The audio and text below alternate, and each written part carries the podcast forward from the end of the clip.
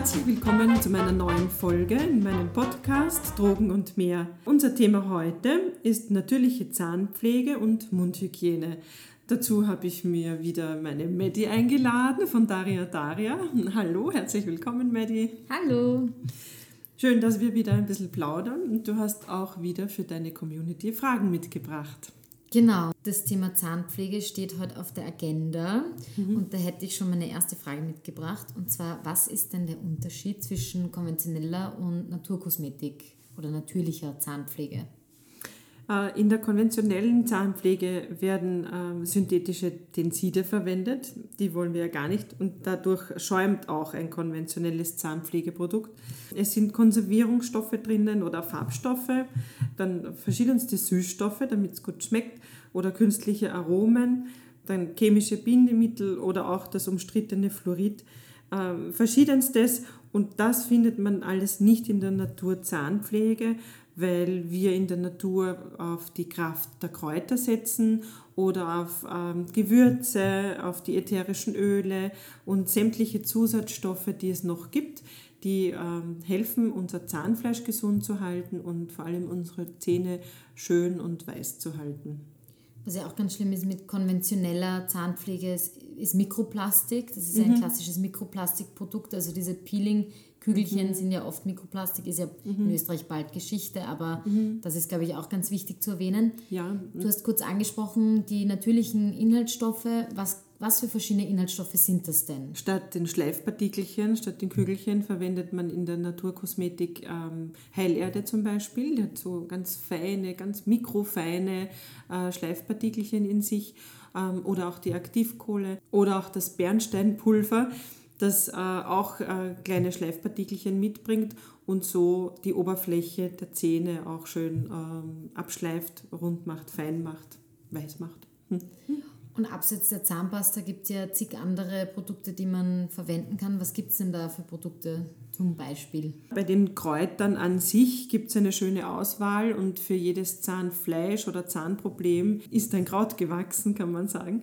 Und zwar ähm, arbeitet man da mit Thymian, der wirkt sehr stark desinfizierend. Mit Aloe Vera, das ist äh, ein Inhaltsstoff, der auch sehr beruhigend wirkt, wenn man ent, ähm, entzündendes Zahnfleisch hat oder auch äh, empfindliche Zahnhälse. Man kann Eukalyptus auch verwenden oder Zitrone, ganz interessant, die Zitrone, das ätherische Öl der Zitrone wirkt basisch, das heißt für ein ungleiches ähm, Mundmilieu, äh, Zahnfleischmilieu kann die Zitrone dann wieder den Basenausgleich schaffen in unserem Mund.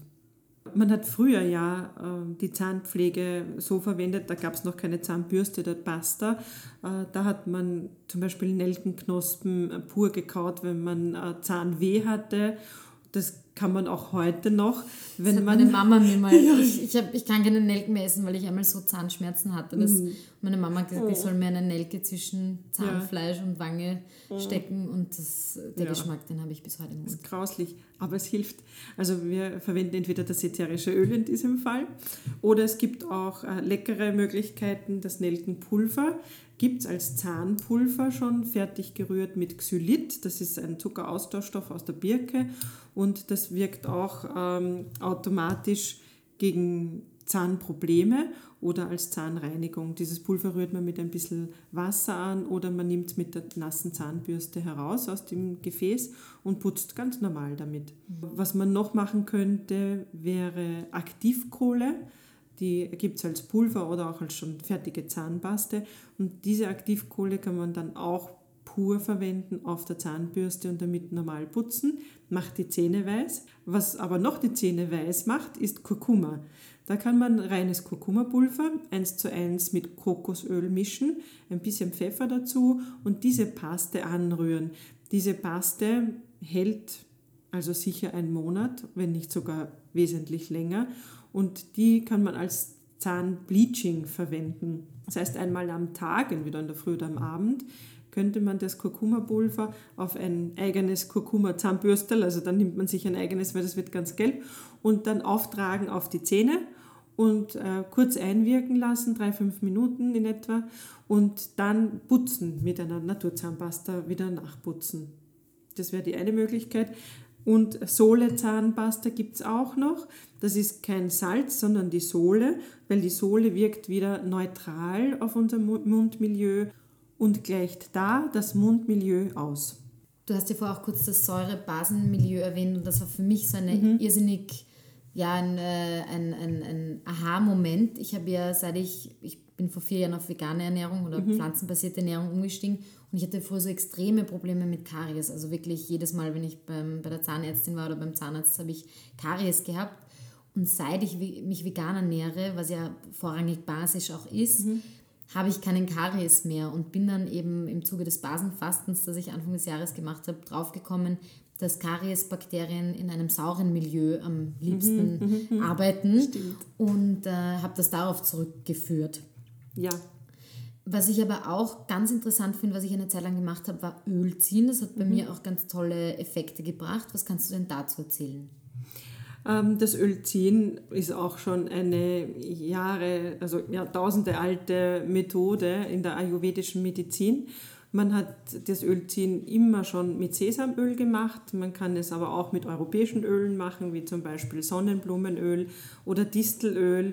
Ich wechsle gerne ab. Wenn die eine Flasche ausgebraucht ist, nehme ich mir dann zum nächsten Mal dann eine, äh, andere, eine andere Sorte mit kaltgepressten Ölen. Da muss man auch wiederum auf die Qualität achten. Man könnte auch Kokosöl natürlich nehmen. Also egal welches Öl man verwendet, natürlich beste Qualität, aber man macht das so, einen Esslöffel Öl in der Früh noch auf nüchternen Magen, das heißt noch vor dem Zähneputzen, noch vor dem Frühstück, nimmt man das in den Mund und spült das durch den ganzen Mund und zieht das durch die Zähne. Deshalb sagt man auch Öl ziehen, so richtig von einer Backe zur anderen. Also circa 10 bis 20 Minuten. Wie lange machst du das, Medi, immer in der Früh? Ich mache das, also ich habe es mit Kokosöl immer gemacht. Da mhm. hat es meistens bei Raumtemperatur ist es meistens noch fest. Mhm. Deswegen habe ich es einfach auch in den Mund genommen, einen Esslöffel, und dann auch eigentlich immer. Ich habe es gesteigert. Am Anfang mhm. habe ich so ein bisschen ähm, Brechreiz ja. fast schon oh, bekommen oh, ja, ja. und habe mich dann Ungewohnt. gesteigert, aber am Ende habe ich es dann echt schon 20 Minuten gemacht mhm. und halt einfach während dem Duschen. Also ich mhm. habe einfach, während ich mich geschminkt und geduscht habe, habe ich Öl gezogen. Ja, man braucht ein bisschen ein Programm, weil sonst äh, wird es zu lange. Ähm, ja, das ist eben die beste Zeit. Und warum es eigentlich so gesundheitsfördernd ist, ist deshalb, weil wir äh, verschiedene Parasiten im Mund haben auch und Bakterien, die wir nicht wollen, also negative Bakterien und die sind umgeben von Fettmolekülen.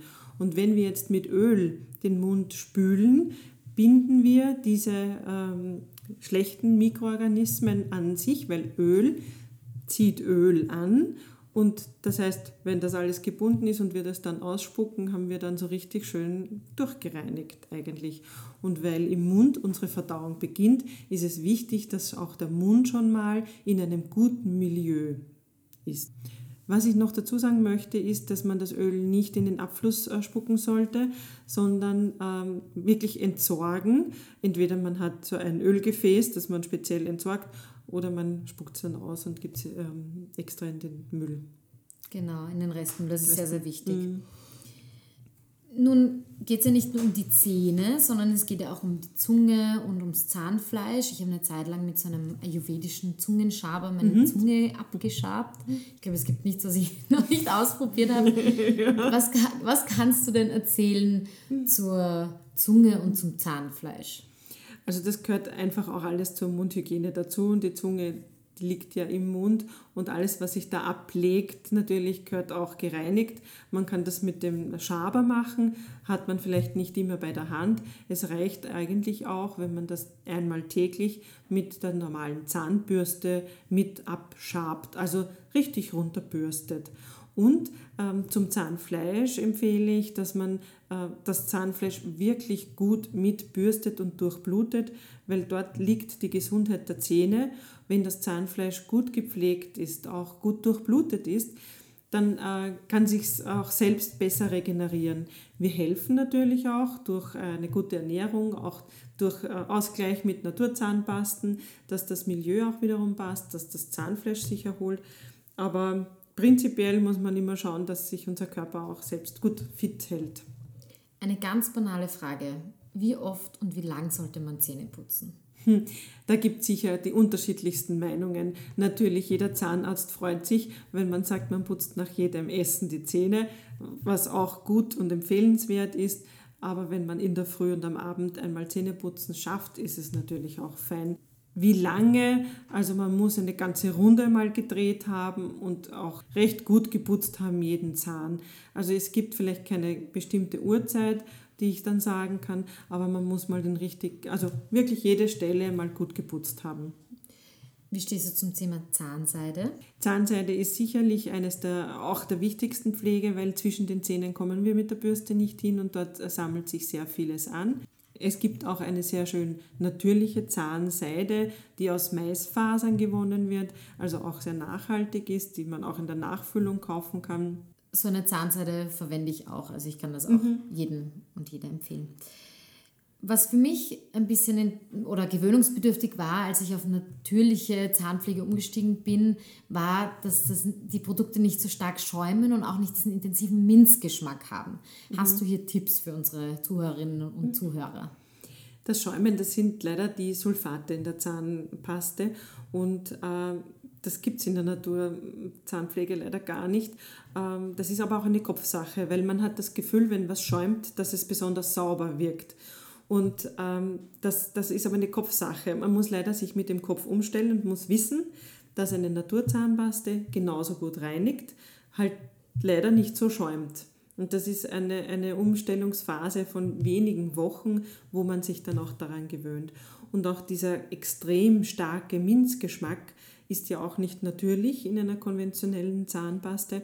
In der Naturzahnpflege sind äh, ätherische Öle verarbeitet, die halt diesen Geschmack nicht so intensiv bringen. Wir haben da einen Geschmack wohl, es gibt auch Pfefferminze, aber auch äh, Thymian, Salbei und die haben, bringen alle einen sehr guten eigenen Geschmack mit und dadurch hat man auch eine Frische.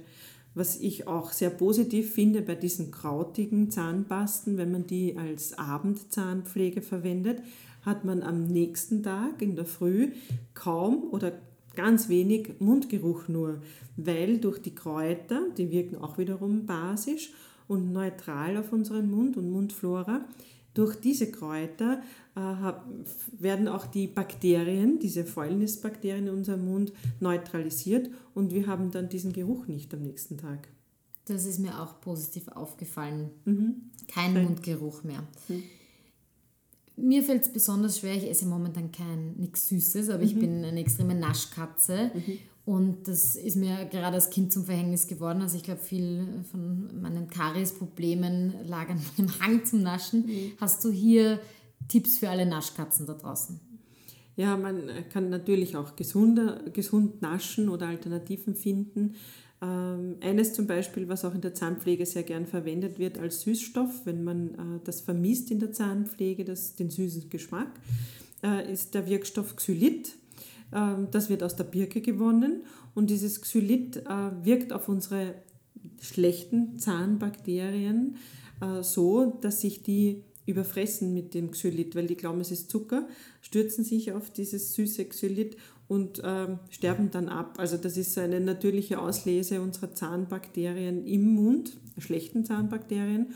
Und deshalb ist das eigentlich ein gutes Naschen, wenn man ein Xylit äh, Zahnpflege nimmt. Äh, da gibt es auch ein, ein, Pulver, dieses Nelkenpulver, was ich auch zuerst erzählt habe schon, äh, mit Xylit das wirkt dann auch gleich gegen die Bakterien. Äh, aber es gibt auch einen Kaugummi, den man zwischendurch auch wie Zahnpflege verwenden kann. Es gibt sogar Schokoladen oder ich habe dir heute auch ein Dessert gemacht äh, mit äh, Kokosjoghurt und da ist auch Marmelade mit Xylit gesüßt dabei. Also das kann man auch dann ganz köstlich unterbringen im Speiseplan. Das heißt, wenn ich diese Schokolade mit Xylit esse, ist das wie Zahnpflege? Fast. also man gehört. sollte schon noch extra putzen, bitte. Aber das ist ein Lichtblick für mich. Ein kleiner Lichtblick, ja. Was kann man denn machen, wenn man noch weitere Fragen ähm, zu diesem Thema hat? Ja, also weitere Fragen können unsere Zuhörerinnen und Zuhörer gerne im Geschäft stellen. Wir sind alle geschulte Druckistinnen und Druckisten. Ihr könnt uns auch gerne eure Fragen auf Instagram stellen. Nun sind wir schon am Ende angekommen, liebe Maddie. Äh, vielen Dank für deinen Besuch heute. Vielen Dank für dein Wissen und dass du es mit uns geteilt hast.